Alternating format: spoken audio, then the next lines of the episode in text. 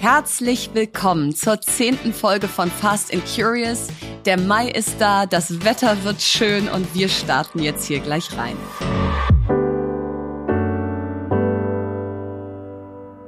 Heute möchten wir euch die Ukraine-Initiative Bulletproof vorstellen. Die Gründerin Madina Katter hat ihren Job gekündigt, um Vollzeit diese Initiative aufzubauen, die mit Hilfe von Spendengeldern in der Ukraine kugelsichere Westen der Schutzstufe 5 produziert und diese kostenlos Soldaten und Zivilisten im Krisengebiet zur Verfügung stellt. Und das finde ich so cool, weil das ist einfach Soforthilfe vor Ort, denn sie hat da zu mit der Hilfe von Freunden und Freiwilligen eine kleine Metallfabrik in der Ukraine umgerüstet und Stand heute haben sie bereits 159 Westen produziert und verteilt. Momentan sammelt sie weitere Spendengelder, um die Produktion eines zweiten Batches zu finanzieren und ihr könnt helfen unter www.bulletproof-ukraine.com oder in unseren Show Notes. Bei Fast and Curious sprechen wir heute im Catch-up über Corona und das Metaverse. Im Deep Dive geht es um eines der wichtigsten Themen der Welt aus meiner bescheidenen Betrachtung, Führung und wie man Menschen bewegt. Bei Was bewegt dich spricht Verena über die Notwendigkeit zur Klimawende und bei Was nervt spreche ich über meine Sorge vor dem Wahrheitsverlust. Bei meine Frage an überraschen wir uns wieder mit Fragen, die wir vorher nicht kennen und das letzte Wort habe diesmal ich. Jetzt kommt Werbung. Ja, heute möchten wir euch Sage vorstellen und das ist ein global führender Anbieter für cloudbasierte HR-Software, der sich darauf spezialisiert hat, KMUs dabei zu helfen, ihre Geschäftsprozesse zu vereinfachen und zu automatisieren. Und ich als Gründerin, aber viele von euch äh, Geschäftsführer, Führungskräfte kennen das, kann das total nachempfinden, weil wir wollen natürlich unsere Mitarbeiter wir wollen tolle Leute einstellen, wir wollen sie dann befähigen, einen super Job machen zu können. Und das alles braucht aber viel Bürokratie und viel administrativen Aufwand und Arbeit. Also zum Beispiel das ganze Bewerbermanagement, dass man sich ordentlich meldet, dass man weiß, wie viele Menschen sich auf welche Jobs beworben haben, wo die gerade in dem ganzen Bewerbungsprozess stehen. Dann das Thema Reisekosten mit unseren ganzen Mitarbeitern. Wir hatten gerade eine riesen Feedback-Cycle in unserem Unternehmen. Auch das muss nachgehalten werden. Die Daten müssen irgendwo hinterlegt werden, so dass ich da wieder darauf zugreifen kann. Also wir haben ganz, ganz viele HR-Herausforderungen, ja, die einfach so eine, so eine Führung Führung eines Unternehmens mit sich bringen. Und da kann man sich Hilfe holen durch HR-Software. Jetzt hat das Unternehmen eine neue Studie, HR-Trends, die Zukunft der Personalarbeit herausgebracht, für die sie über 1000 Personalverantwortliche in KMUs befragt haben. Und die Befragten haben mitgeteilt, was sie nachts wach hält, woran sie arbeiten, was für Technologien wie KI sie einsetzen und wie sie über die Zukunft von HR denken um da mal ein paar Insights äh, mit euch zu teilen. 98 Prozent der Befragten macht ihre Arbeit Spaß, denn sie sind in den HR-Bereich gegangen, um etwas zu bewirken. Also das ist doch schon mal richtig schön. Allerdings hat die Studie auch ergeben, dass sich aktuell 87 Prozent der HR-Teams gestresst fühlen und 78 Prozent der HR-Führungskräfte glauben, dass der Einsatz von KI bei HR-Aufgaben ihnen in Zukunft viel Zeit ersparen wird. Das hilft also sicherlich auch dabei, dass sich die HR-Teams weniger gestresst fühlen. So, und wenn ihr jetzt neugierig geworden seid und weitere Insights aus der Studie haben möchtet, dann ladet euch die Studie kostenfrei auf www.sage.de slash HR und Sage wird geschrieben S-A-G-E also auf sage.de slash HR herunter. Und alle Infos findet ihr wie immer auch nochmal im Linktree in unseren Show Notes. Werbung Ende. Catch-up. Also, heute bin ich total happy, dass ihr uns nicht seht, ähm, sondern nur Verena, mein, mein Also ich wäre eine Gesicht. Freude. Ich wäre eine Freude, mich anzugucken. mein hübsches Gesicht sehen darf. ähm, weil ich immer noch mit, mit Corona flach liege und es hat mich sehr genervt, weil äh, ich irgendwie dachte, es ist so ein bisschen halbwegs vorbei jetzt und ich hatte es ja auch schon mal vor eineinhalb ja, Jahren, zwei Jahren. schon. Ja, aber es ist halt auch echt lange her und ähm, und wie lange hast ja. du es jetzt schon? Sechster Tag oder? Ja, irgendwie sowas. Ja, und es nervt äh, tierisch, aber es ist jetzt auch nicht schlimm, aber es ist einfach, äh, der ganze Terminkalender ist völlig zerschossen. Äh, man fühlt sich nicht gut, man sieht nicht gut aus. also man ist einfach nicht fit. Es ist irgendwie nicht schön. Und gleichzeitig, ich hoffe, also ich habe alle möglichen Termine diese Woche abgesagt. Es war echt eigentlich eine sehr, sehr spannende Woche. Einen Termin hoffe ich, dass ich den noch durchhalten kann Ende der Woche. Und zwar mache ich bei LinkedIn mit zu einem Reverse Mentoring Programm. Also es heißt, ich bin die Mentee und es gibt eine Mentorin, einen Mentoren, ähm, die sich, glaube ich, bewerben dürfen irgendwie, mir was beizubringen. Super. Ähm, und wir werden über E-Learning und die Wünsche der Generation Z sprechen auf dem Arbeitsmarkt. Und es ist finde ich total spannend, weil das sind Leute wahrscheinlich so in ihren Early Mid-Twenties, cool. die mich da äh, als Mentee haben werden. Ähm, und ich finde das super, weil ich so oft schon auch in Beiräten gedacht habe, Mensch, weißt du, man müsste eigentlich mal junge Leute hier in den Beirat holen, um mhm. einfach eine andere Perspektive zu haben, weil man irgendwann, selbst wir haben nicht mehr die Perspektive der Teenager heute und nee. können da einiges von mitnehmen. Und ähm, ja, deswegen bin ich echt gespannt und hoffe, dass wir das durchhalten können diese Woche fürs äh, LinkedIn Reverse Mentoring Programm. Cool. Ja, ich ähm, habe auch äh, mich mit vielen jungen Leuten letzte Woche getroffen. Da war ich nämlich im Metaverse zum ersten Mal live drin. Und wow. äh, ja, das war wirklich, das war wirklich The Future is Now. Also ich saß eigentlich in einem total langweiligen Büro im Sinne von, da war jetzt nichts Spektakuläres. Mhm. Und dann setzt du diese Oculus-Brille auf mhm. und dann macht sich so eine ganze Welt auf. Und erstmal musst du deinen Avatar stylen und, und das ist echt die Qual der Wahl. Ne? Also du hast da ungefähr 100 Frisuren zur Auswahl. du hast 3000 Outfits, welche Augenform. Also wir kennen das ja alle von unseren Emoji-Avataren auf dem Handy. Klar. Das ist aber nichts dagegen, ja? Also und da, da gibt's aber die, die es ganz realistisch machen und die, die so total freaky machen. Was hast du gemacht? Ja, ich habe es natürlich wieder total strebig realistisch, äh, realistisch gemacht und gedacht, so mach bloß nicht deine Wimpern zu lang und mach bloß nicht deine Taille zu eng. Und, nee, also hier hast du einen Leber Leberfleck, der muss auch drauf. Der muss auch hin und so. Und dann hat, aber dann bei der Klamottenauswahl war ich dann schon so ein bisschen slick, ja. Also da, da gab es schon sehr spießige Outfits auch, die habe ich natürlich übersprungen. Aber das war lustig. Dann, dann machst du also, dann stylst du dein Avatar und dann betrittst du den Raum im Metaverse, den dein in diesem Fall Gesprächspartnerin, meine Gesprächspartnerin für uns ausgesucht hatte.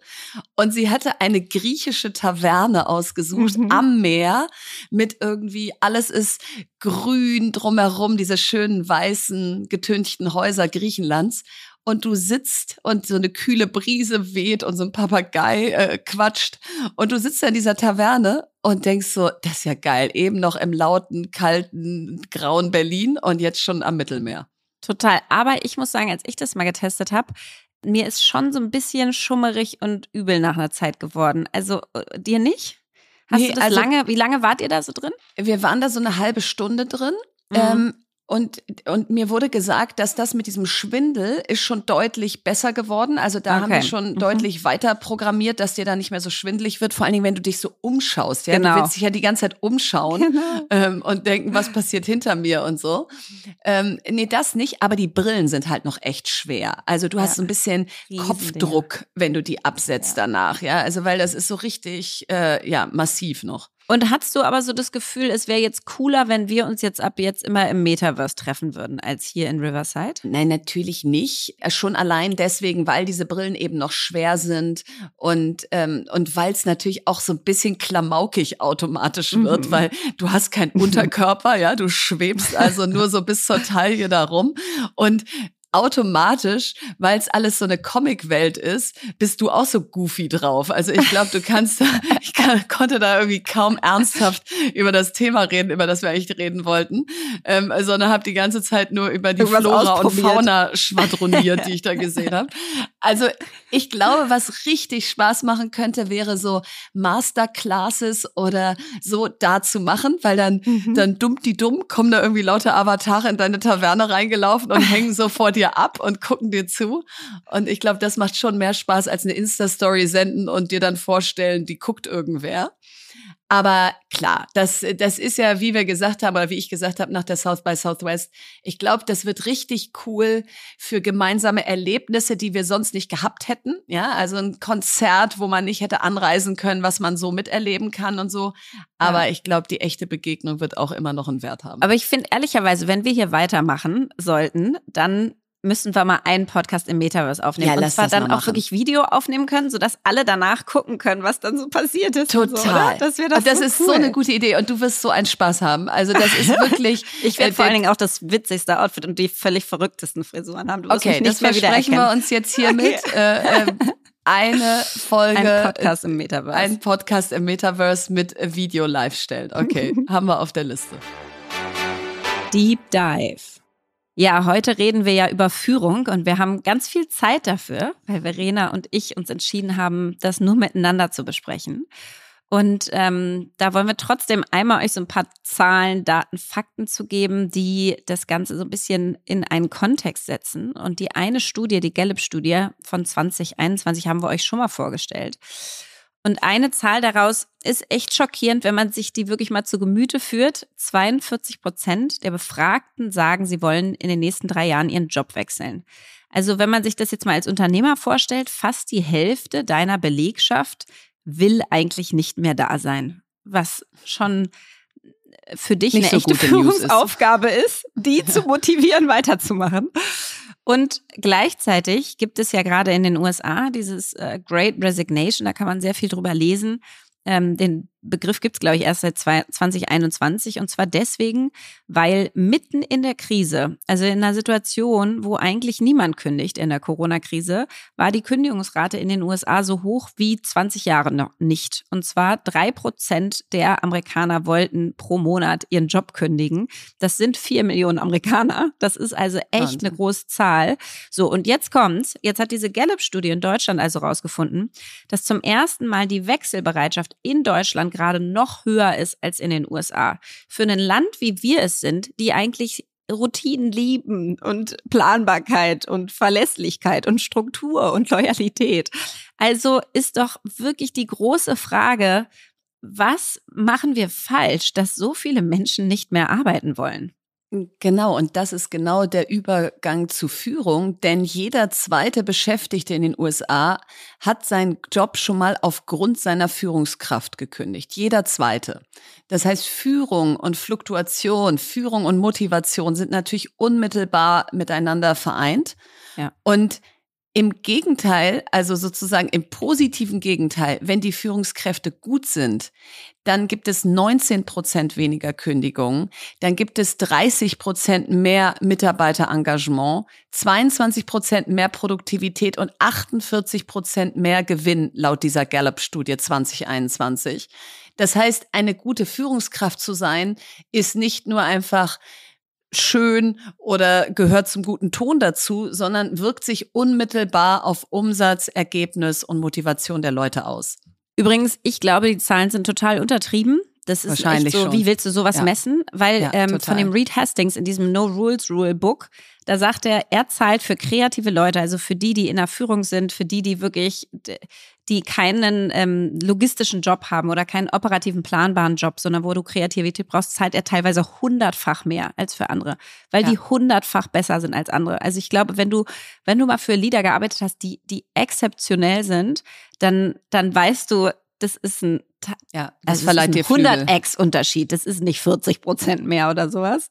Nee. Und ein, einen Satz wollte ich noch sagen. Es gibt doch dieses schöne Zitat und das ist halt so wahr. People join a company and quit a leader.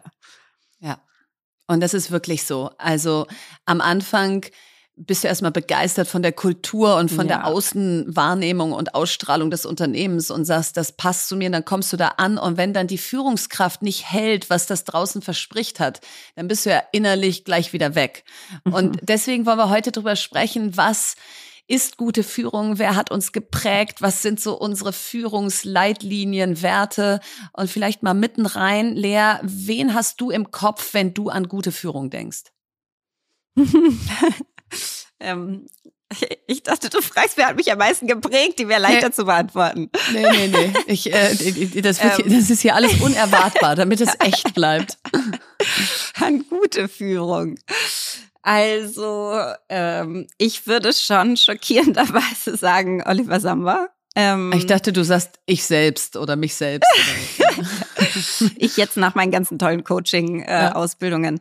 ähm, Nee, ich würde schon sagen, Oliver Samba, ich weiß, dass es natürlich bei dem zwei Seiten einer Medaille gibt, wie bei allen anderen Personen auch. Aber um mal die positiven, weil die negativen könnt ihr euch überall per Google reinziehen, ähm, um die positiven rauszugreifen.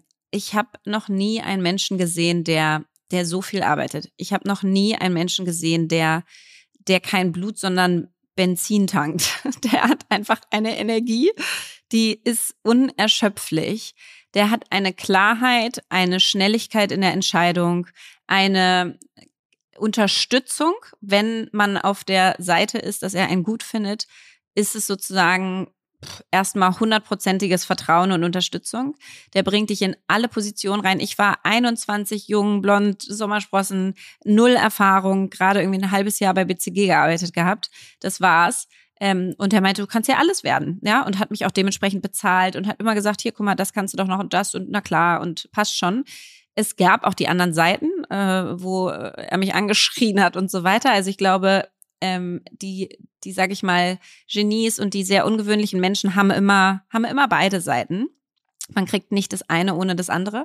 Das stimmt, aber diese aber Passion, ja. ja, also diese Passion und dieses, äh, äh, ein, ein Magnet für talentierte Leute sein. Also der hat unfassbar gute Leute reingeholt, hat denen ganz viele Freiheiten gegeben, ganz viel Verantwortung gegeben in einer Phase, wo die das alle laut ihres Alters noch nie bekommen hätten sonst, weil er denen einfach sozusagen vertraut hat, weil er gesagt hat, ich sehe dein Potenzial, ich sehe, was dein Kopf kann sozusagen, nicht was dein Lebenslauf mir schwarz-weiß sagt und hat natürlich dann auch ziemlich krass gedrückt. Aber für mich war das eine Phase, in der ich das äh, ja geliebt habe. Das war wie so ein Rush. Das, das verstehe ich total. Das, das erinnert mich an meinen Chef von B2, der war genauso. Das war genau dieses, du musst einfach zu jedem Zeitpunkt so smart sein, wie du kannst. Du musst so schnell rennen, wie du kannst. Äh, und, und, und, und irgendwie, sobald du das Gefühl hast, ich laufe an eine Entwicklungswand, wird diese Wand durchbrochen und du darfst weiterrennen. Aber warum ich nicht zustimme, dass das, also du hast ihn viel besser erlebt, aber warum ich sagen würde, das springt für mich zu kurz im Sinne von geniale Führungskraft ist dieses Werte haben und zu diesen Werten stehen. Also verlässlich sein, das Gefühl geben, du bist ein Kompass und der ändert auch nicht jeden Tag seine Richtung, wenn der Wind gerade mal irgendwie ein bisschen stärker, schwächer oder von einer anderen Richtung weht. Also das, ja.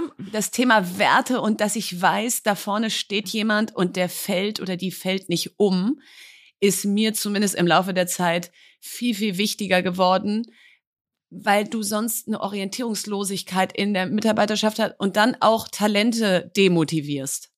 Ja, bin ich voll bei dir. Ich glaube auch, dass der Führungsstil heute gar nicht mehr akzeptiert würde von der neuen ja. Generation. Nee, ich würde sagen, aber seid ja. ihr bescheuert? Ja.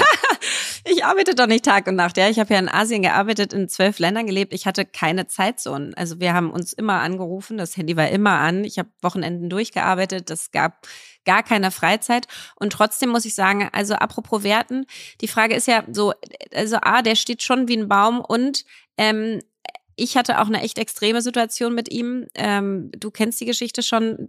Ich war ja nun in Fukushima, als Fukushima passiert ist. Also als ähm, wir in Japan waren mit Groupon und alle ausfliegen mussten, weil wir dachten, wir werden verstrahlt und haben das krasseste Erdbeben unserer Menschheitsgeschichte mitbekommen.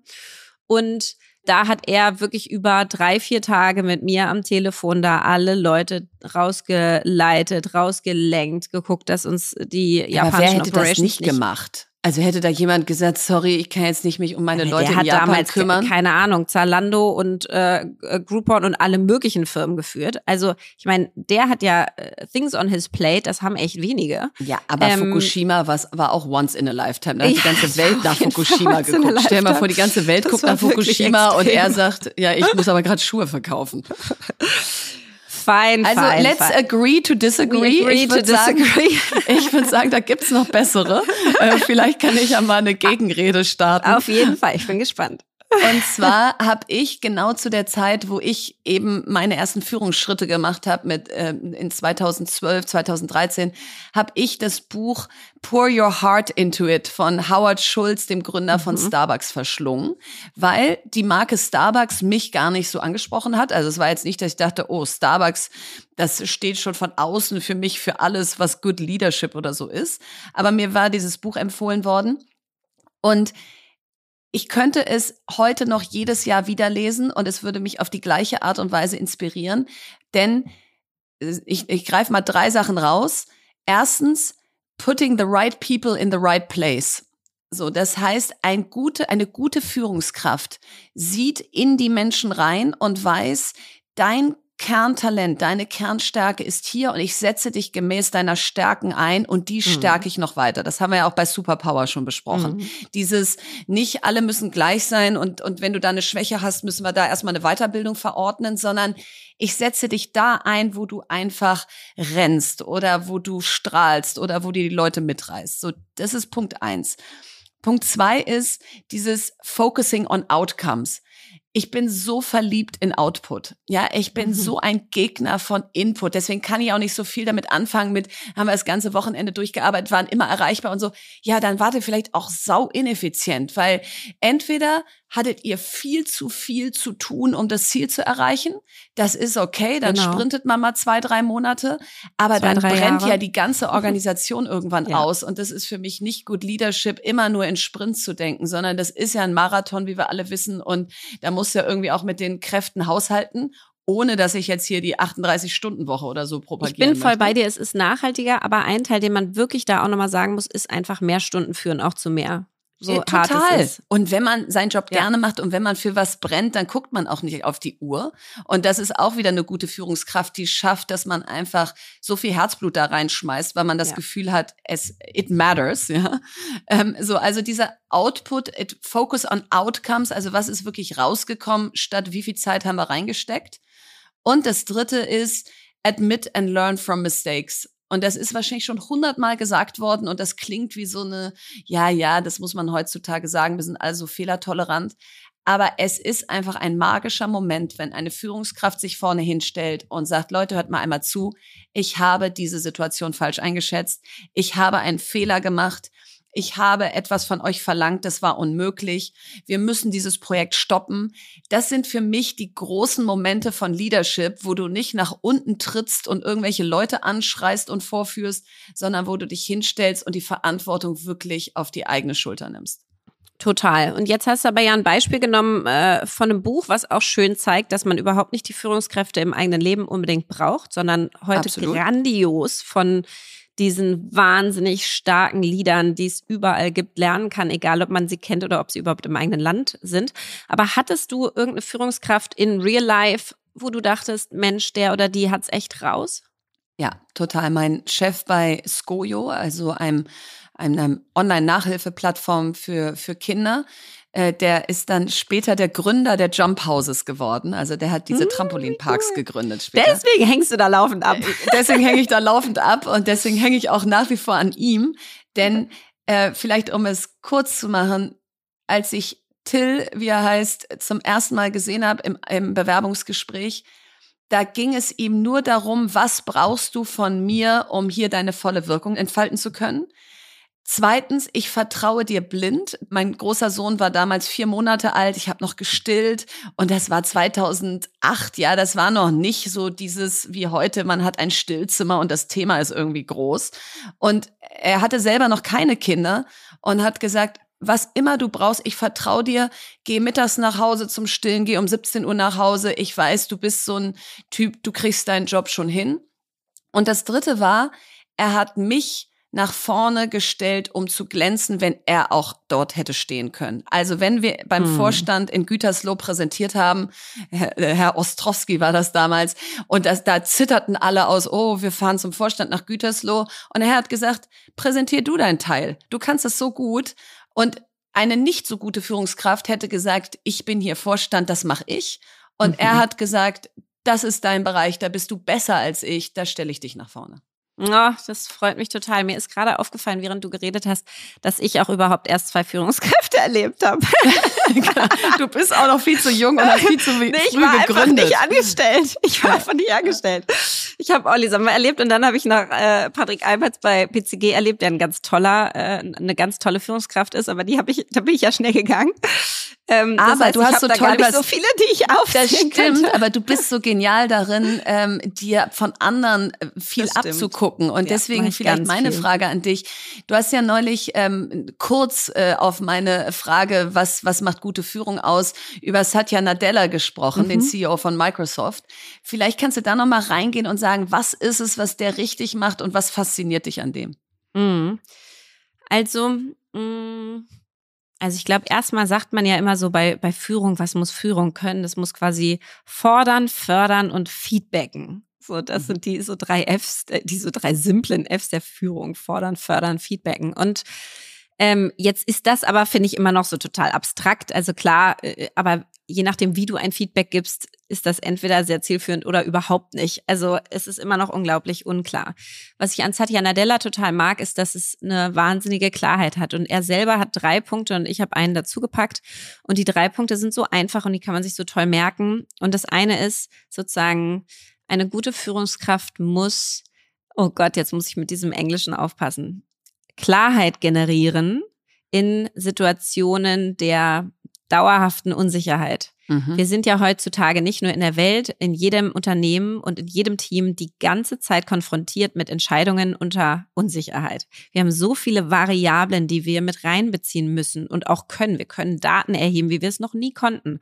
Das heißt, du hast die ganze Zeit unglaublich eine, eine unglaublich hohe Komplexität ja. und du brauchst Führungskräfte, die ja. Klarheit schaffen in unsicheren und unklaren Situationen. Ja, total. Wichtig. Ich finde, das ist erstmal wundervoll und das schaffen ganz viele nicht. Also mhm. ganz viele, du gehst aus dem Meeting raus, denkst, wer soll was jetzt wie, bis wann machen? Na egal, wird schon irgendjemand mhm. mitgeschrieben haben ähm, oder gecheckt haben. Nee, hat keiner gecheckt, wenn du es nicht gecheckt hast.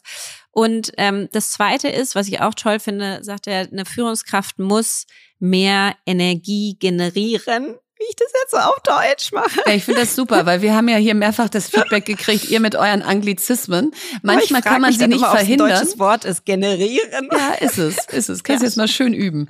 Ja. Also ich, ich versuche es wirklich, bemühe mich richtig. Eine ähm, gute Führungskraft muss mehr Energie generieren, als sie zieht. Also die muss ein Meeting mit positiver Energieaufladung danach verlassen. Ich ja. finde, das ist auch total wichtig, weil es so viele Führungskräfte gibt, die führen so die saugen dich genervt. Aus. Die ja. sind so genervt, die, die ja. sind überfordert, die sind ähm, auch nicht mehr passionate, weil sie schon seit 100 Jahren den Job machen und schmeißen dir das dann sowieso Brotstücke hin. ab. Genau und sind so hier, das müssen wir noch und das bis morgen Abend will ich auch noch das und so. Und es ist einfach das Schlimmste, wenn du wenn du so ein Energy Drainer bist, wenn du anderen Energie klaust, das ist einfach eine Frechheit im Leben. Und deswegen don't do it. Das finde ich so schön, dass er das da so klar sagt. Und ich finde, man kann auch alles total gut messen, was er sagt. Und dann sagt er zum Schluss, und das liebe ich auch, gute Führungskräfte schaffen es, Erfolg zu haben, ähm, selbst wenn sie einen Ressourcenmangel haben. Mhm. Weil wie oft hört man, dazu brauche ich mehr Mitarbeiter, mehr Budget, dazu brauche mhm. ich dies und das und mehr Zeit und äh, äh, äh. äh. Nein, gute Führungskräfte gucken, Kräfte gucken einfach, was habe ich zur Verfügung und wie kann ich das maximal effizient und zielorientiert einsetzen.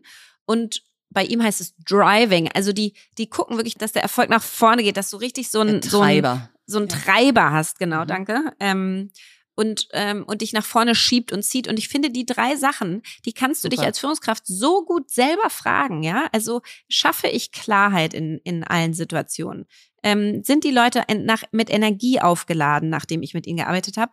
Und schaffe ich es, nicht zu, mich zu beschweren, sondern egal mit welchen Ressourcen, die ich habe, wirklich Erfolg zu treiben. Und dann mein Punkt, den ich noch dazu packen würde, klar, ähm, muss von mir kommen, aber ist auch wichtig, ist, ich will eine Führungskraft Kraft haben, die dauerhaft sich selber optimiert und sich selber Feedback und an sich selber arbeitet. Ja. Ich will Führungskräfte haben, die die ganze Zeit im Austausch mit sich sind und schauen, wie habe ich das gemacht, hat das funktioniert, wenn nicht, wo kann ich lernen, hier von welche Bücher kann ich lesen und so weiter. Das habe ich früher nie gefragt. Jetzt frage ich ganz oft in Interviews, erzähl mir mal, äh, von wem du gerade lernst. Ja. Welche Bücher liegen bei dir auf dem Schreibtisch? Welche Blogs äh, liest du? Und so weiter. Da kriegst du so viel über eine Person mit und über deren Hunger quasi. Super wichtig. Und ich glaube, das können wir ja auch auf uns selber übertragen. Man wird ja nicht geboren als perfekte Führungskraft, gründet sein nee. Unternehmen und macht alles richtig, sondern du lernst ja mit jedem Fehler, den du machst, Total. lernst du, okay, das mache ich in Zukunft anders. Und deswegen vielleicht mal so zu unseren Fehlern, Führungsfehlern und was wir daraus gelernt haben. Also ich kann mal bei mir selber anfangen. Ich habe, wie wahrscheinlich sehr viele Menschen, eine wahnsinnige Angst vor Kündigungsgesprächen gehabt, weil ich gesagt habe, oh Gott, ja, du versprühst hier Energie, Ziele, Leidenschaft und alles, was wir gerade gesagt haben. Und jetzt setzt du dich mit jemandem hin und sagst, du bist leider nicht mehr dabei. So, das ist ja diese Schattenseite von Unternehmertum und Führen, die immer so ein bisschen weggedrückt wird nach dem Motto, mhm. also über Kündigungsgespräche und Mitarbeiter ausstellen reden wir nicht. Mhm. Ja, das ist aber deine Verantwortung als Führungskraft, okay. denn wenn du merkst, ich muss fünf Leute gehen lassen, um das Ganze hier gut weitergehen zu lassen. Oder ich muss vielleicht auch mal die Hälfte der Belegschaft gehen ja. lassen, damit das Ganze überlebt. Ja. Dann ist das deine Verantwortung. Dann kannst du Company dich, first. Genau, ja. dann kannst du dich vor der nicht wegdrücken. Nee. Und ich habe den Fehler gemacht in den Kündigungsgesprächen in den ersten Jahren meiner Gründertätigkeit dass ich einfach zu nett war und ich wollte die Absolution im Kündigungsgespräch des Mitarbeiters oder der Mitarbeiterin, dass sie sagt am Ende, okay, verstanden, dass, da hast du recht, dass das jetzt gut ist, dass wir das so mhm. machen. Und, mhm. und das ist fies. Weil in dem Moment, wo du jemanden kündigst, ist das für ihn das maximal Schlimmste. Und das Letzte, was du dann von ihm erwarten darfst, ist, dass er irgendwie am Ende dir sagt, danke, das hast du sehr gut gemacht. Ja. Mhm. Und irgendwann habe ich Oder gemerkt, ich verstehe dich, ja. Ja, aber du bringst die Menschen dich immer in so noch. Nein, ich mag dich emotionale nicht. Abhängigkeit und das Mhm. ist fies. Die dürfen da sauer auf dich sein. Mhm. Die dürfen da auch rausstampfen aus dem Raum und sagen, du hast mich Mhm. enttäuscht. Da musst du dann mit leben können. Und je, je weiter ich sozusagen kam, desto professioneller bin ich das angegangen, ohne herzlos zu sein. Aber ich habe einfach es nicht eine Stunde gemacht, sondern 20 Minuten. Ich habe klar die Gründe aufgezählt und dann habe ich aber auch gesagt, so, und das sind die nächsten Schritte und fertig und nicht, und jetzt reden wir nochmal 40 Minuten darüber, ähm, wie es alles hätte besser laufen können, damit wir wieder Freunde sind. Das ist wie bei Schluss machen. Da, da gehst du auch nicht händchenhaltend raus. Und ehrlicherweise, da bin ich ja nur auch ein Expert gewesen in diesem gut trennen. Ja, also ich glaube, Mhm. ich hatte die wundervollsten Kündigungsgespräche mit, muss ich echt sagen, wo beide sich wirklich sehr, sehr auf Augenhöhe angeguckt haben und verstanden haben. Und das kann ich schon mitgeben, dass ähm, wenn man ordentlich führt und ordentlich Feedback, dann weiß die andere Person das eh schon. Das merken beide. Und dann ist es auch nicht mehr so du gegen mich, sondern wir beiden gegen das Problem, weil das Problem ist ja nicht, die Person ist äh, schlecht äh, im Leben generell, sondern sie passt in diesen Kontext nicht hin für die Aufgabe, für die du sie haben wolltest. Und da gibt's aber einen Kontext und eine Aufgabe, wo sie ganz toll passen wird. Und ich finde, das ist auch ein Teil, den man mitgeben kann, als, als Feedback, nicht in dem Kündigungsgespräch, aber vorher, was ist denn eigentlich ein richtiges Setting für dich? Weil ja, dann ist das jetzt eine Kündigung, aber danach gehst du zumindest mal einen Weg, der viel mehr zu dir passt und du, äh, wo du vielleicht, ja, deine absolute Erfüllung finden wirst. Und dann ist es ein Glück dann für beide so, dass, dass du sie Total. gekündigt hast oder ihn. Und das ist ja auch Good Leadership, dass man sich immer zweimal im Leben begegnet, beziehungsweise ja Teil der Lebenslaufbahn des anderen ist. Also wenn da Ja. dann einfach das Gespräch endet mit du bist Ja. es nicht mehr raus hier fertig, dann dann ist das auch so eine vertane Ja. Chance für gutes Feedback und für mehr Orientierung. Ja. Und deswegen äh, glaube ich auch, also äh, über Führung kann man so viel lesen, so viel lernen und vielleicht noch einen Aspekt, den ich wahnsinnig toll finde an Führung und was ich mir einfach erhoffe, dass das immer mehr moderne Führung wird, ist dieses Thema offene Kommunikation. Also ich komme ja aus diesem 300-jährigen Familienunternehmen und da lernst du einfach als Kind, alles wird hinter verschlossenen Türen besprochen. Das darf Mhm. auf keinen Fall jemand hören. Das müssen wir Mhm. hier erstmal alles ganz genau durchdenken, bevor wir das den Mitarbeitern und Mitarbeiterinnen zumuten können und so. Und nicht zu viel von dir preisgeben. Das wird doch nur gegen dich Mhm. verwandt. Und all diese Mhm. Glaubenssätze. Und dann stellst du irgendwann fest, das ist doch Mist. Dann hast du so viel Flurfunk, so viel Gerüchteküche. Die Leute wissen doch eh, dass irgendwas im Argen ist. Und, und dieses einfach offenes Visier, die Leute Ja. mitnehmen, auch wenn du selber mal zweifelst. Ja. den Social Media Post schreiben, ähm, vor den Leuten stehen und ihnen sagen, was du unterschätzt hast, wie eben besprochen. Und dann aber auch Erfolge feiern und sagen, wie viel Umsatz haben wir denn jetzt genau gemacht? Ja. Und wie viel Gewinn, ja? Und nicht ja. immer dieses Jahr über Zahlen sprechen wir hier nicht. Genau. Ja, wieso denn nicht? Das motiviert doch alle. Na, absolut. Ich meine, wir gucken uns unsere Podcast-Zahlen laufend an. Natürlich. ja. Da gibt's auch einen wundervollen Satz. Ihr liebt, ihr wisst ja, ich liebe so Zitate, aber das ist wirklich einer meiner absoluten Lieblingssätze überhaupt. Den hat eine Coach in dieser Phase gemacht, als ich eine echt schwere Phase hatte bei Amorelie und immer noch versucht habe, das Visier hochzuhalten und für die anderen äh, Energie zu generieren und so und selber überhaupt nicht mehr konnte. Ähm, da hat sie gesagt, die Wahrheit ist für jeden zumutbar. Ja. Und den habe ich mir wirklich, den könnte ich mir eintätowieren. Das ist doch ähm, und danach on. lebe ich in meinem Leben generell. Also nicht nur in der Führung im Unternehmen, sondern bei allen anderen. Die Wahrheit, wenn es die Wahrheit ist, ist das für jeden zumutbar. Und das merkt auch jeder, dass es die Wahrheit ist. Und das hat was so Erhebendes, ja. was so Unterstützendes, was so Ehrliches, wenn, wenn jemand ehrlich mit dir ist. Und du weißt, auch die, auch die schlechten Phasen, ich krieg die so, wie sie sind. Da ist kein Sugarcoating drauf. Ähm, und jetzt hast du ja gesagt, was, was für dich das Schwerste an der Führung war für mich war das Allerschwerste an der Führung ähm, dieser Teil von Delegation. Also mhm. Dinge weitergeben und andere, anderen damit vertrauen, dass sie, dass sie das schon machen. Ja, lustig. Und ich habe da über, also total ähm, mich mit, oh Gott, ey, ich muss jetzt die ganze Zeit dieses Englisch-Deutsch übersetzen. Ja, das ist eine gute Übung. Für mich war das eine riesige Herausforderung. Ähm, die Dinge abzugeben und sie dann zurückzukriegen. Und dann war ich sauer, dass sie nicht so gemacht wurden, wie ich es wollte und so weiter. Und ich habe eh immer gedacht, ich als Führungskraft muss die schweren Dinge abnehmen. Das heißt, ich muss das mhm. Schwere schon mal vordenken und das Leichte gebe ich dann weiter. Ich wollte die Leute nicht überfordern, ich wollte ihnen nicht zu viel zumuten, ich wollte ich wollte, ich hatte auch von mir selber den Anspruch, ich mache das Schwere und ihr mhm. macht das Leichte. Das mhm. Schlimme ist, damit wächst aber keiner mhm. und das macht auch keinen Spaß, es Leichte zu machen. Ja, und du bist auch immer ja der leicht, das kannst ja eh schon. Ja. Genau. Das heißt, du musst genau diese schweren Sachen weggeben. Und dann war ich aber immer in diesem Zwiespalt, wenn ich dann die schweren Sachen weggegeben habe, dann kamen die halt auch teilweise im Mittel schlecht zurück. Was ja. ich jetzt mache, ist jetzt wieder mein Guru Tony Robbins. Aber Verena, du hast verraten, dein Mann findet ihn jetzt auch nicht mehr so schlimm. Also vielleicht darf Mein Mann findet ihn nicht nur nicht so schlimm. Mein Mann guckt sich die Videos an und hat das Onboarding seiner neuen Mitarbeiter yes. gemäß Tony ich Robbins einen neuen Jünger ja. konvertiert. Ja, absolut. ähm, der hat eine, eine ganz schöne ähm, Blogpost mal geschrieben oder so. Und zwar über Hebeln anstatt Delegieren. Mhm. Delegieren ist quasi, du schmeißt das Zeug rüber sagst, mach mal und komm zurück, wenn es fertig ist. Und dann bist du sauer, dass es nicht so gelaufen ist. Hebeln ist, ich schmeiß dir das Zeug rüber, sage, komm mal zurück mit zwei, drei verschiedenen Lösungsansätzen, wie du jetzt überhaupt das Problem angehen würdest. Darüber reden wir wieder. Und dann versuche ich mit meiner Erfahrung, das zu hebeln und mhm. deinen Lösungsansatz schon viel, viel besser zu machen, indem du es machst. Und dann mache ich ganz, ganz oft ganz kleine Catch-ins und Check-ins. Und ich glaube, das ist auch was, was wir uns alle echt äh, aufschreiben müssen. Auch Feedback. Also Feedback, langes Feedback, Feedback zu kurzen äh, Projekten und so. Das muss nicht lang sein. Das ja. muss nicht lang sein. Es muss instant sein. Es muss sofort in der Sekunde sein. Es muss klar sein. Es muss ähm, auch, äh, auch irgendwie unterstützend sein. Es darf nicht runtermachend sein. Aber es muss sozusagen viel öfter und schneller kommen. Sowohl zu Projekten als auch zu, wie funktionierst du hier gerade in diesem Setting? Und diese Jahresgespräche und so, da glaube ich überhaupt nicht mehr dran. Und ich glaube auch nicht mehr daran, Projekte rüberzuschmeißen und sich dann über das Ergebnis zu ärgern, sondern die ganze Zeit dran zu sein und zu gucken, wie kann ich dich hebeln in dem, wie toll Total. du die Aufgabe, äh, Aufgabe gerade eh schon machst. Eine gute Führungskraft ist ein Coach, der ein, der ein, ein, ein Trainer, der die ganze Zeit schaut, wie er dich besser machen kann, ja.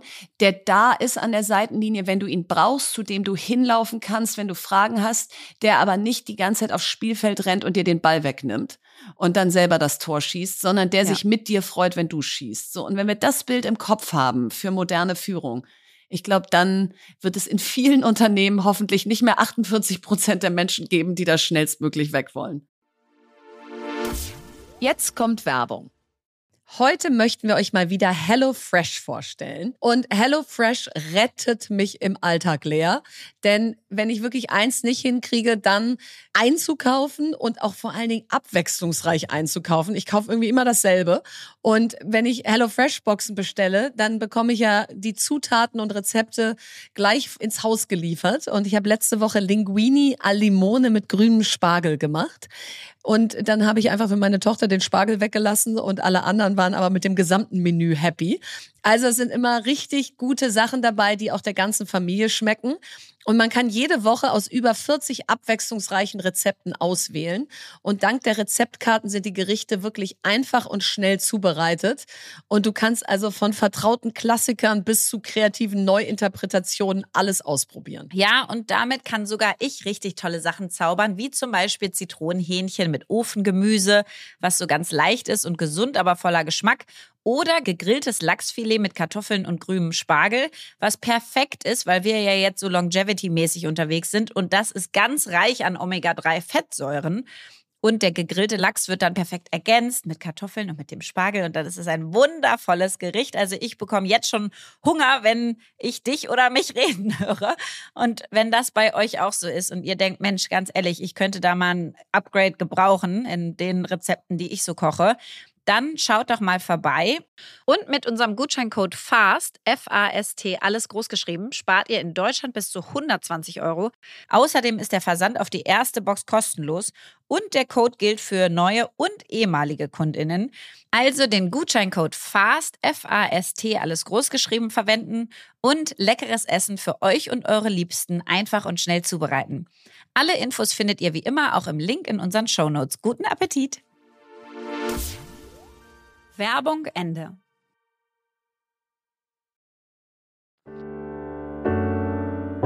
Was bewegt dich? Ja, was bewegt mich?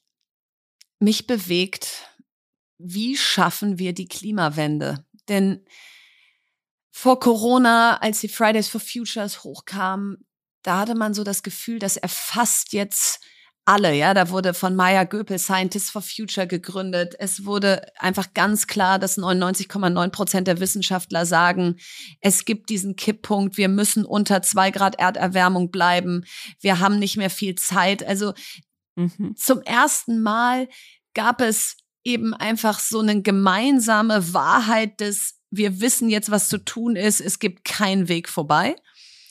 Und dann gab es das Pariser Klimaabkommen und irgendwie war alles auf einem guten Weg. Dann hat Trump das erstmal rückabgewickelt, dann kam Corona und man hatte das Gefühl, ach guck mal, jetzt fliegt ja eh keiner mehr, jetzt kriegen wir das alles super hin. So und jetzt wenn du dir jetzt anguckst, im April ist vom äh, Weltklimarat der letzte Bericht rausgekommen, dass wir gerade schnurstracks auf drei Grad zulaufen, drei Grad Erwärmung, statt uns auf 1,5 Grad zu begrenzen, um es noch mhm. irgendwie zu schaffen, diesen Kipppunkt zu verhindern. So, und eigentlich müssten wir ab jetzt jedes Jahr rapide reduzieren. Wir dürften mhm. nichts mehr steigern. Und das Gegenteil ist der Fall. Die Emissionen steigen weiter jedes Jahr um circa zwei Prozent und sind so hoch wie noch niemals zuvor. So, und was mich so bewegt ist, wann fangen wir an? Ja, also wir wissen, dass private Öl- und Gasheizungen ein Viertel der CO2-Emissionen ausmachen. Und wir wissen, wir müssen Wärmepumpen verbauen. Wir haben aber zu wenig Handwerker. Wir wissen, es müssen Solarpanels auf jedes Dach. Mhm. Aber jeder, der das gerade versucht, wird, wird wissen, dass es ewig dauert, bis du jemanden kriegst, der dir die installiert wir wissen, dass wir Windräder und Offshore-Anlagen bauen müssen und dass wir den Strom von Nord nach Süd kriegen müssen und dass wir Speicherkapazitäten bauen müssen. Aber wir sind da noch nicht. Wir können noch nicht Strom im Maße speichern, dass wir ihn dann abrufen können, wenn die Sonne mal nicht scheint oder Wind mhm. mal nicht weht. Und wir müssten eigentlich Innovation und, und, und Investitionen in CO2-neutrale Technologien sechsmal so hoch machen, wie wir es gerade tun. Und ich habe so richtig dieses Gefühl, uns läuft die Zeit davon und gleichzeitig gucken wir aus dem Fenster und denken, ist eigentlich immer noch alles wie immer. Also mhm. so richtig angefangen haben wir noch nicht. Und auf dem Privatlevel hat man ja eher das Gefühl, jetzt haben wir uns zwei Jahre kasteit, jetzt genau. fliegen wir endlich mal wieder nach Übersee. Und genau. zwar natürlich nicht, geht recht. nicht mit der Bahn, ja, sondern jetzt einmal ja. erst recht. Jetzt, jetzt ja. hauen wir uns das Steak rein und grillen wieder und dies und das und so. Also ja. sozusagen, wir sind ja auf einer, auf einer ganz anderen Trajectory gerade unterwegs. Naja, und jetzt kommt noch der Ukraine-Krieg, jetzt kam Corona, Ja. also das sind ja alles Sachen, die dann so viel schwerer wiegen in der Gegenwart, dass man immer sagt, okay, dann lass uns mal Klimaschutz noch mal so ein bisschen auf die lange Bank schieben. Ja. Und jetzt kannst du natürlich sagen, unabhängig von Putins Gas und Öl zu werden, kann ja nur sein, Erneuerbare ausbauen, weil wir haben keine Gasressourcen hier im Land. Ja, ja. So, also vielleicht gibt das der ganzen Sache jetzt auch den Ultrakatalysator, aber der muss jetzt halt auch kommen. Und ja, ich habe auch keine Lösung außer alle Lösungen, die auf dem Tisch liegen. Aber ich frage mich, wenn ein Fridays for Future, was eine weltweite Bewegung war, es nicht geschafft hat, hat diese Dringlichkeit zu erzeugen, was, was kann man als nächstes tun? Mhm. Und wie kriegen wir es hin, dass das, dass dieses Mindset geändert wird zu äh, allein schon, wenn du anfängst, äh, ich möchte über die Klimawende reden, da wird man ja so schwer. Also Ja, ich total. denke da gleich so, huh, Ja, muss ich ja, erstmal durchatmen. So, Ja. okay, jetzt Ja. kommt wieder das Damoklesschwert. Und, und dann hat man gleich das Gefühl, und Lea, du darfst jetzt nicht mehr das machen und das Genau. nicht mehr und das nicht mehr. Es ist nur Einschränkung, es ist nur. Und Ja. gleichzeitig versuchen wir, unseren Planeten zu retten. Und derzeit machen wir keinen guten Job. Also Ja. ich glaube, man muss auch noch mal irgendwie dieses Narrativ ändern. Mhm. Und wir müssen, und ich fand's super, was du gesagt hast on Social Media diese Woche. Wir müssen an die 80 Prozent Hebel unseres Voll. eigenen Lebens ran und sagen, nochmal mehr Aufklärung darüber, Voll. wo, wenn ihr das nicht macht, spart ihr richtig viel. Und welche Sachen kasteien euch eigentlich nur, die du auch noch weglassen kannst, aber dann hast du gar keinen Spaß mehr im Leben. Genau. Das war genau mein Punkt. Und ich meine, wenn man sich die mal anguckt, ist echt genau das, was du gesagt hast. Also Fliegen vermeiden, mit Biogas heißen, Photovoltaik aufs Dach, vegan ernähren, Ökostrom nutzen, mit dem Fahrrad anstatt mit dem Auto fahren. Das sind so die Top-Blöcke, mit denen ihr CO2 sparen könnt. Und natürlich schon auch unser Konsum. Klar, Entschuldigung, meine Güte, ich habe jetzt kein Wasser hier neben mir. Ich Zeit Corona-Husten ist okay. Wir Oh leiden Gott. mit dir. Wahrscheinlich echt. Ähm, ja, was ist die Quintessenz für uns davon? Ich glaube, die Quintessenz ist, und das können wir vielleicht mal in einer, in einer der folgenden Podcast-Folgen machen, Ja, so nachhaltiges Leben und Wirtschaften, wie gelingt's? Wo gibt Mhm. es große Hebel? Wie wird Zement grün? Weil die Bauindustrie ist natürlich auch ein Mhm. Riesenfaktor, dass wir einfach mal so richtig tief reingehen in dieses Thema mit Gästen, äh, die einfach dazu richtig viel zu sagen haben, weil uns fehlt ja da häufig selber die Orientierung. Also ich glaube, im Privaten Total. weiß man es selber, äh, aber vielleicht auch noch nicht jeder und jede. Aber nochmal so ganz klar zu sagen, wo sind die CO2-Emissionen, was kann ich für einen Beitrag leisten oder wo kann ich meine Stimme erheben, weil wir da einfach Druck auf irgendwas machen müssen. Das, glaube ich, könnte die Lösung zumindest und lass mal uns sein. versuchen, dass wenn wir das diskutieren, dass wir das so diskutieren, dass das quasi die meistgehörte Folge wird. Ja. Also, dass man wirklich Ja. nicht dieses Schwere und dieses Nee. Furchtbare, jetzt wollen sie uns auch beschneiden, jetzt sind die auch noch Prediger geworden und so, sondern das mal so machen, dass es so richtig Spaß macht. Wie kriegen wir es hin? Absolut. Was ist, wenn es wir jetzt klappt? alles noch vorhaben hier durch die Podcast-Folgen ich, ich befürchte, wir müssen bald äh, uns überlegen, ob wir nach zwölf Folgen weitermachen, was wir hier alles gerade ankündigen. Was nervt? Also, mich hat der Kauf von Twitter durch Elon Musk ähm, nachdenklich gemacht. Und zwar deswegen. Er hat gesagt, er will Twitter ausbauen zu einer globalen Plattform für Redefreiheit und so weiter und so fort.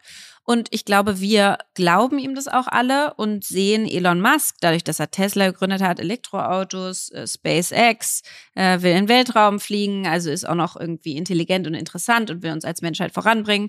Starlink unterstützt die Ukraine mit äh, Satelliten und Internet, äh, Solar City baut irgendwie Solaranlagen. Also es ist alles so sehr gute Sachen, die die Welt voranbringen und so weiter. Deswegen vertrauen wir irgendwie so einem Elon Musk, dass er das auch ernst meint. Und dann dachte ich so, ich meine, theoretisch hätte ja auch Donald Trump Twitter kaufen können. Also ja, und ganz not? Kurz, ich vertraue ihm aber nicht mehr, seit er Twitter gekauft hat. Ich finde das einen ganz schlimmen Move. Aber, Genau, äh, und ja. also genau dasselbe Unbehagen kam bei Ja. mir auch, ja, weil hätte jetzt Donald Trump gesagt, ich habe Twitter gekauft, wäre es der riesen Aufschrei gewesen. Ähm, also der, der Fakt, dass einzelne Menschen so viel Macht haben, dass sie eine Plattform komplett bestimmen können, was in dieser Plattform Redefreiheit heißen soll, die an Milliarden von Menschen da draußen sendet, wo jeder quasi, und das ist jetzt auch mein Nervthema, seine eigene Wahrheit findet Mhm. und wir keine geteilte Wahrheit mehr haben, auf die wir uns verlassen können. Also und, gemeinsame und wir, meinst du, keine gemeinsame Genau, eine gemeinsame Wahrheit, Ja. mehr haben, auf die wir uns verlassen können, wo wir alle sagen, das ist wahr. Das finde ich so unfassbar schwierig. Und was ich daran so schrecklich finde, ist irgendwie dieses, weißt du, wenn, wenn, wenn du sagst, der Himmel ist blau und ich sag, der Himmel ist pink, dann könnte ich hochgucken und den Himmel als blau sehen und wüsste, okay, das ist schief. Aber wenn ich eine Brille aufhabe, die die ganze Zeit pink tönt und das noch nicht mal selber weiß, dann Mhm. ist dieser Himmel für mich pink und ich denke das wirklich. Und das sieht man ja jetzt gerade. Man kann sich echt mal den Spaß machen. Das habe ich in letzter Zeit mal gemacht und einfach Freunde von mir gefragt, ob ich durch ihren äh, Insta- oder LinkedIn-Feed durchscrollen kann oder Twitter. Mhm. Und alleine da merkst du schon, die sehen komplett andere Welten vor sich als ich. Also es ist einfach ein unfassbarer Unterschied. Und ich frage mich wirklich bei den ganzen Krisen, die wir gerade haben, Corona-Krise, Klimakrise, Ukraine-Krise und so weiter und so fort, du merkst ja förmlich, dass ein, ein ganzes Land derzeit eine andere Weltanschauung hat über das, was in der Ukraine gerade passiert, als andere Länder. Also du kannst jetzt mit der Technologie Menschen so stark beeinflussen durch Deepfakes. Du weißt überhaupt nicht mehr, hat jetzt Elon Musk, da gab es auch ganz viele witzige Tweets danach, ja, was Elon Musk danach alles kaufen wollte. Irgendwie Coca-Cola, Deutschland, McDonalds, keine Ahnung was. So, ich glaube, die meisten wissen gar nicht, welchen er wirklich abgesetzt hat. Total. Und Weil die einfach so schön danach gemacht wurden. Also ich, ich frage mich wirklich so, wie kommen wir, und dann denke ich an meine Kinder und denke so, um Gottes Willen, wenn das so weitergeht und ihr habt noch nicht mal die Gemeinsamkeit der Wahrheit. Ist es so gewesen oder nicht? Das ist doch wichtig für uns. Genau, Ähm, und ich glaube, das ist, also das ist ein super wichtiger Punkt. Diese Deepfakes und so, die gibt's halt jetzt erst in der digitalen Welt. Du konntest halt vorher ziemlich schlecht Gastbeiträge in Zeitungen faken, einen anderen Namen drüber schreiben und sagen, der hat das aber geschrieben oder so. Ja. Aber, aber generell äh, gibt's das Phänomen natürlich schon lange, ne? dass du Verleger hast und Verlage und so weiter und nicht so richtig weißt, ist das jetzt die Wahrheit oder sozusagen eine Version der Wahrheit. Nur du aber was konntest ich nicht so krass Reichweiten damit aufbauen. Nee, genau, Und das nicht ist so das- manipulativ das. Reichweiten aufbauen. Ja, es ist ja, du kannst so gut manipulieren heutzutage durch die digitale Infrastruktur, dass ich wirklich denke, ich Nee, er ich tut weiß, sich damit also, auch keinen was Gefallen. mich so nervt, ist, ich, Ja. ich habe überhaupt keinen Lösungsansatz. Ich habe wirklich, ich stehe blank vor diesem Problem und denke mir, klar gibt's jetzt ganz viele äh, Cyber-Security-Companies und so weiter und so fort, klar. Aber das, das löst immer nur einen Teil des Problems. Ja, und vor allen Dingen, weil unsere Kinder ja komplett in dieser Welt aufwachsen. Die haben ja gar nicht mehr den Komplett. Faktencheck und das bringt ihnen in der Schule auch keiner bei.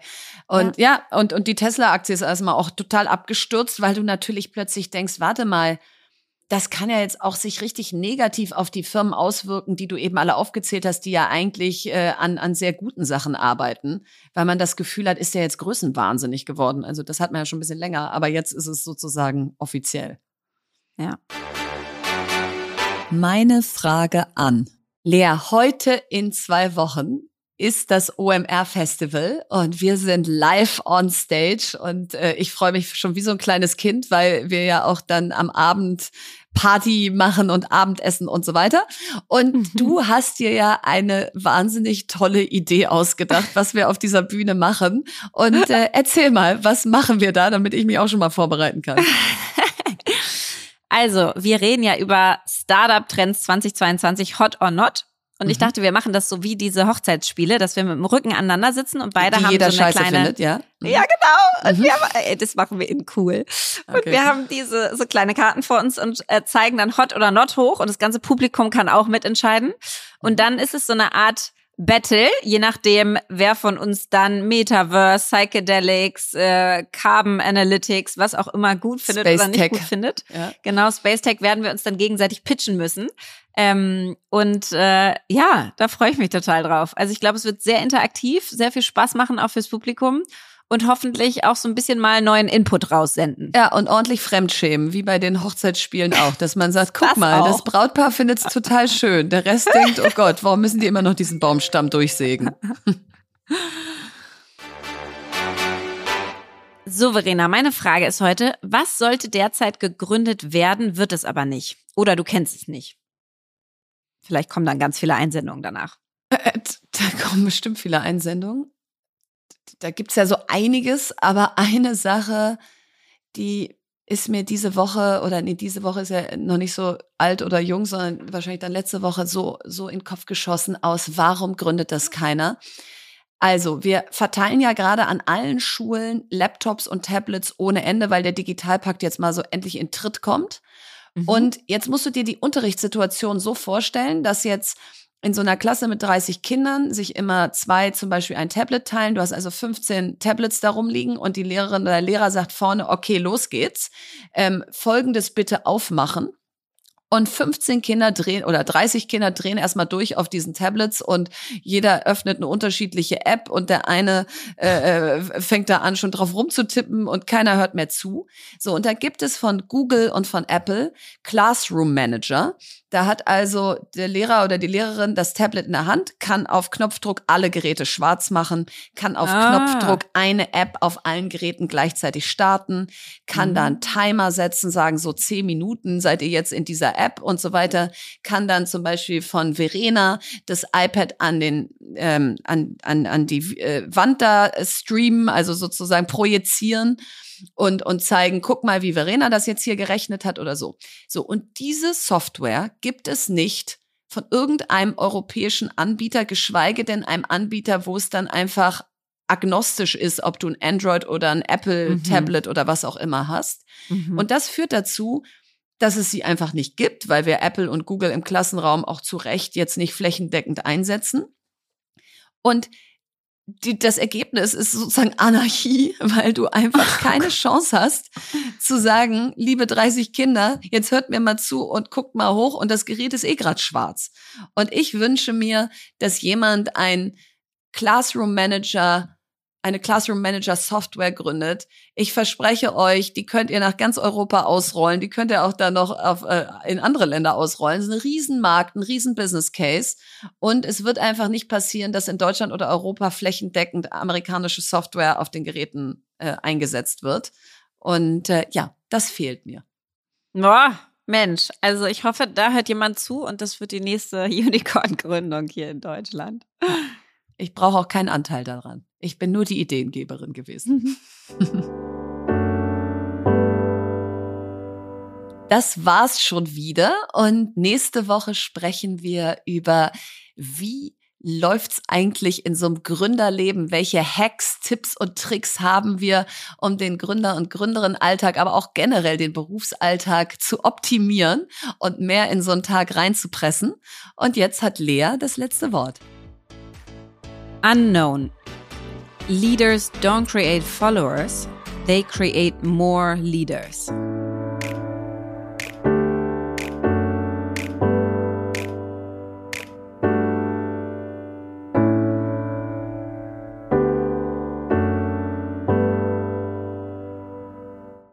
Dieser Podcast wird produziert von Podstars bei OMR.